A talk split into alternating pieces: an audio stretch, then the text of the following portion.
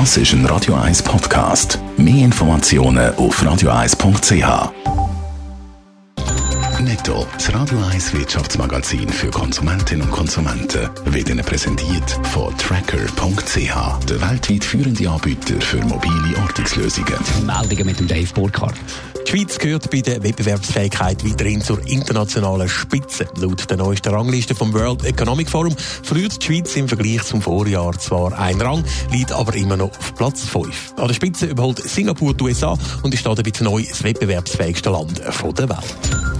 Der amerikanische Pharmakonzern Johnson Johnson muss wegen Nebenwirkungen von einem Medikament gegen Schizophrenie 8 Milliarden Dollar Schadenersatz zahlen. Ein Mann hat geklagt, weil ihm nach der Einnahme vom Medikament Brüste gewachsen sind. Johnson Johnson bezeichnet das Urteil als unverhältnismäßig.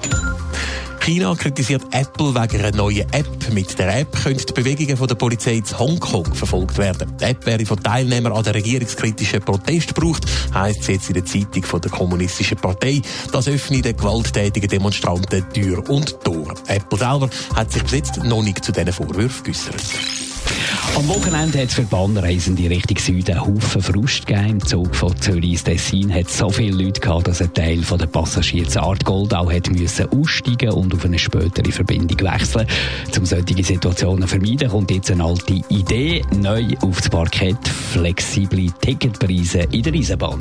Ja, das System, das kennt man ja zum Beispiel vom Flügen oder auch auf ausländischen Bahnnetzbillett für Verbindungen zu Stoss oder sonst beliebte Reisezeiten, die kosten dort mehr. Offenbar gibt es auch in den Führungsreigen von den SBB-Sympathisanten für das Tarifmodell. Das berichtet die Zeitungen von CH Media heute Morgen. Und offenbar ist das Thema auch schon an verschiedenen Sitzungen vom Verwaltungsrat diskutiert worden. Und SBB-interne Stimmen sollen sagen, beim prognostizierten höheren Passagierwachstum in Zukunft gäbe es gar keine andere Möglichkeit als die sogenannten Stoßzeitenzuschläge. Öffentlich dazu bekennen, weil sich von der SBB besitzt, aber noch niemand. Aber SBB intern gilt es also Sympathisanten für flexible Ticketpreise. So einfach einführen kann die SBB das Modell aber nicht.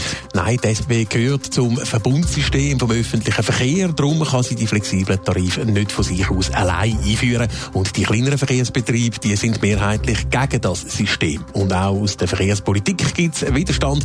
Sie befürchten nämlich allgemeine Tariferhöhungen durch die Hintertür. Netto, das Radio 1 Wirtschaftsmagazin für Konsumentinnen und Konsumenten, ist Ihnen präsentiert worden von Tracker.ch. Weltweit funktionierende Ortungslösungen. Das ist ein Radio 1 Podcast. Mehr Informationen auf radio1.ch.